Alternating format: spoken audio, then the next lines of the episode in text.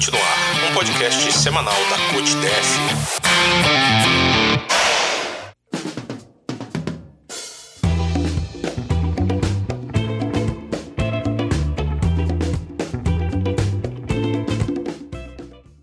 Olá, ouvintes. Aqui quem fala é Rodrigo Rodrigues, professor de História da Secretaria de Educação e presidente da CUT-DF. Estamos de volta com mais um CUT no Ar, o podcast que traz uma visão crítica de temas e fatos da última semana e que interessam a classe trabalhadora.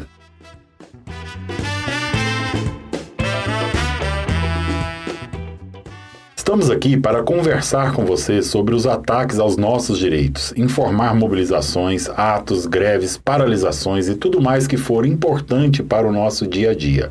Todo sábado a gente tem um novo programa que pode ser ouvido no Spotify e no nosso canal do YouTube. No Spotify, nos procure como CUT no Ar. Já no YouTube, você pode fazer a busca por CUTDF. No episódio de hoje, vamos falar sobre serviços públicos. Afinal, o que são serviços públicos e por que devemos lutar por eles?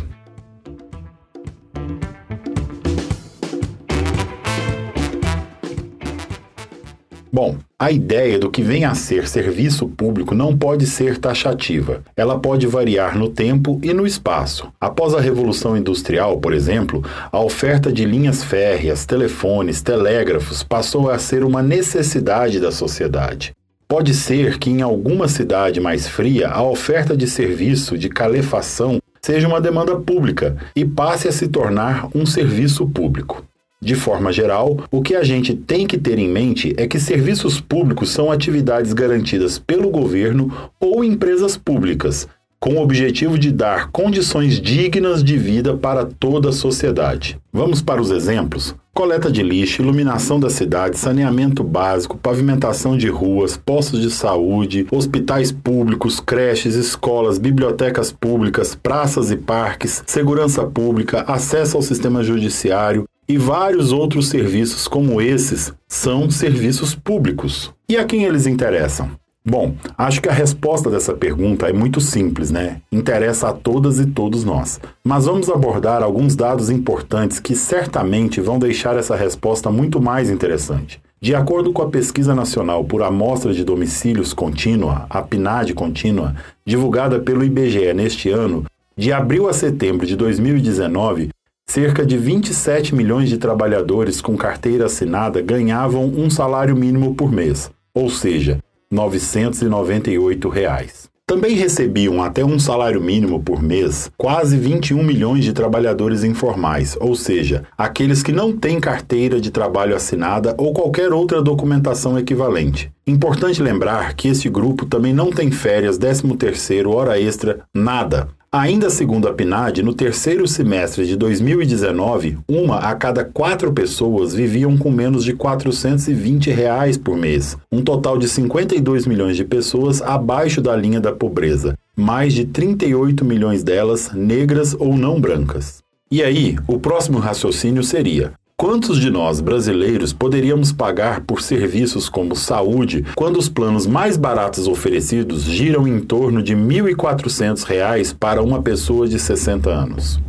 Aliás, se a gente for considerar alimentação, conta de luz, conta de água, gás e uma série de outras questões, nem se o plano de saúde custasse 20 reais daria para pagar. Aí a gente faz a seguinte reflexão: se não fosse a prestação da saúde pública, mesmo cheia de falhas como é aqui no Brasil, milhões de pessoas não teriam para onde correr quando estivessem doentes, quando sofressem acidentes, quando precisassem tomar uma vacina. Se não fosse a garantia dos serviços públicos, a saúde seria apenas um privilégio de poucos, ou seja, você pode ter o direito à vida desde que tenha dinheiro suficiente para pagar por isso. A mesma lógica pode ser aplicada para a educação. Como se pode garantir igualdade de oportunidades e enfrentar desigualdades se o acesso à educação não for um direito público? Sobre isso, nós conversamos com Fátima Silva, que é a secretária-geral da CNTE, a Confederação Nacional dos Trabalhadores em Educação. A conversa aconteceu durante o seminário organizado pela Frente Parlamentar Mista em Defesa do Serviço Público. Vamos ouvir o papo? Fátima, a educação é um dos principais serviços públicos prestados à população, se não o principal, não é isso? Ela é a principal política pública prestada pelo Estado e pelos seus entes federados. A educação, as escolas, elas estão nas comunidades indígenas, nas comunidades quilombolas, elas estão nas zonas rurais, elas estão nos centros urbanos, tanto na zona periférica quanto mais nas zonas centrais das grandes centros da cidade. Ela é uma política pública essencial e ela é uma política pública republicana, porque ela tem que chegar em todas as camadas da sociedade. E é uma política pública qual o Estado brasileiro tem uma uma grande dívida com a sociedade. Nos anos 70, nós tínhamos a grande dificuldade de ter escolas no Brasil, escolas públicas. E tem um reflexo hoje de nós termos uma grande número da população analfabeta. Então, o Estado brasileiro tem uma dívida com essa população. E nós também temos uma distorção de série. Nós temos mais de 40 milhões de jovens que não concluíram o ensino médio. E nós temos uma população imensa é, que tem uma distorção da sua idade em relação à série. Então, é uma política pública que chega em todos os lugares, mas também é uma política de Estado que o governo, Estado, deve muito para o conjunto da sua população. E o que, que representa todos esses ataques que a educação vem sofrendo? Representa o Estado brasileiro legitimar essa desigualdade. É dizer que a educação é um direito de poucos. Também nesse processo está uma privatização e uma mercantilização.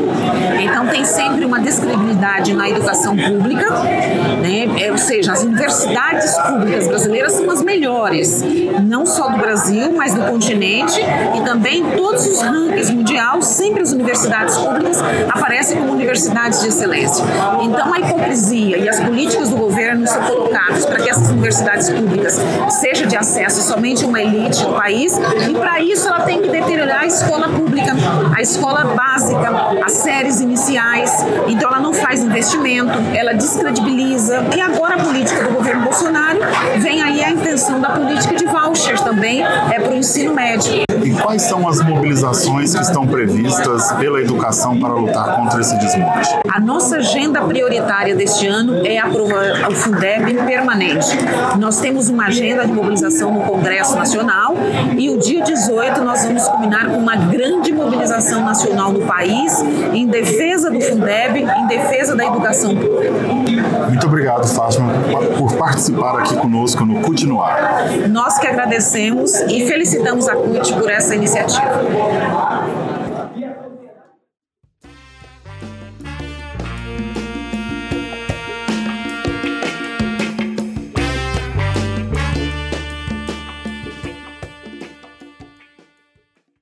A prestação de serviço público, ao contrário do que muita gente pensa, não é feita apenas por órgãos públicos, ou seja, ministério, prefeituras, tribunais. As empresas estatais são determinantes para a prestação desses serviços. Você já deve ter ouvido falar na Petrobras, na Caixa, nos Correios. Pois é, todas elas são empresas públicas ou empresas estatais que garantem serviços essenciais à população. Atualmente, o Brasil tem um pouco mais de 130 empresas estatais federais. Se for contabilizar as empresas que pertencem a estados ou municípios, esse total passa de 400. E embora essas empresas sejam determinantes para as nossas vidas, a política de Bolsonaro tem como uma das principais frentes a privatização, ou seja, a venda de todas essas empresas. Mas hoje nós não vamos falar sobre isso. O que eu quero conversar com você que está aí me ouvindo é sobre como uma empresa estatal interfere na minha vida, na sua vida, na vida de todos nós. Bom, do ponto de vista econômico, as empresas estatais são determinantes para conduzir as estratégias de desenvolvimento econômico e social de um país. Para se ter uma ideia, só no primeiro trimestre de 2019, as estatais federais geraram um lucro de mais de 24 bilhões de reais. Esse dinheiro todo pode ser reinvestido nas próprias empresas ou mesmo aplicado em outras áreas dos serviços públicos. Normalmente, essas empresas estatais são muito rentáveis e, quando são vendidas, pouco tempo depois, o valor do preço de compra é totalmente coberto pelo seu lucro. Foi o caso da Vale do Rio Doce. Ela foi vendida pelo governo Fernando Henrique Cardoso nos anos 90 por 5 bilhões de reais. Outras questões essenciais para a vida das pessoas também são diretamente atingidas. Uma possível privatização total da Petrobras, por exemplo, pode deixar o preço do gás de cozinha e da gasolina ainda maiores. Isso sem falar nos outros produtos feitos por essa estatal. Aliás, recentemente, a presidência da Petrobras anunciou o fechamento da fábrica de fertilizantes nitrogenados, a Fafem, de Araucária, no Paraná. Junto com o fechamento dessa fábrica, foi anunciado também a demissão de mais de mil trabalhadores. Acontece que a Fafem, que é a única empresa dessa espécie no Brasil, não produz apenas fertilizantes. A fábrica da Petrobras produz também ureia, enxofre, gás carbônico e metanol. Esses produtos são utilizados na indústria farmacêutica, na indústria química, em cosméticos, para a ração animal e até mesmo para reduzir a emissão de poluentes. Com o fechamento dessa subsidiária da Petrobras, todos esses setores ficarão reféns do mercado internacional.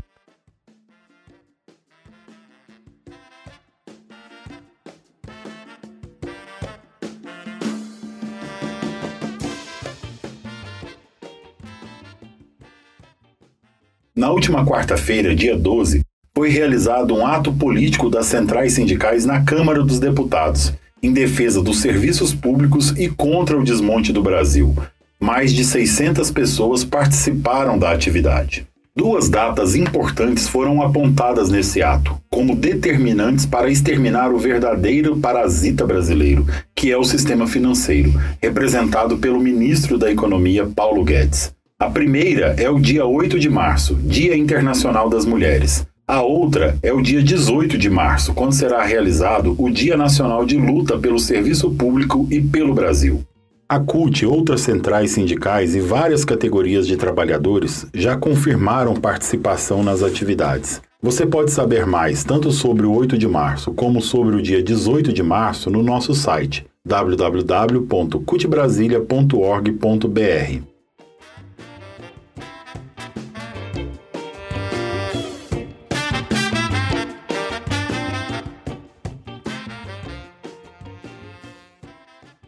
A gente encerra por aqui mais um episódio do nosso podcast semanal Continuar. Você pode saber mais sobre esse e outros assuntos nos nossos canais de comunicação. Sugestões, críticas, elogios, recados, reclamações envie para o nosso direct no Instagram. A gente está lá com o perfil CUT Brasília. Ou então, mande um e-mail para a gente no endereço cutnoar.cutbrasilia.org.br. E não deixe de entrar também no nosso site www.cutbrasilia.org.br e nas nossas redes sociais. A gente agradece demais a sua escuta. No sábado que vem nos encontramos novamente. Até lá!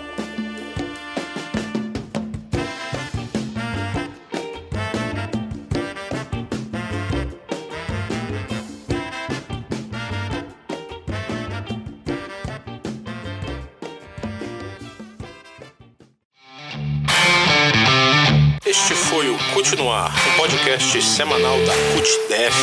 Até o próximo episódio.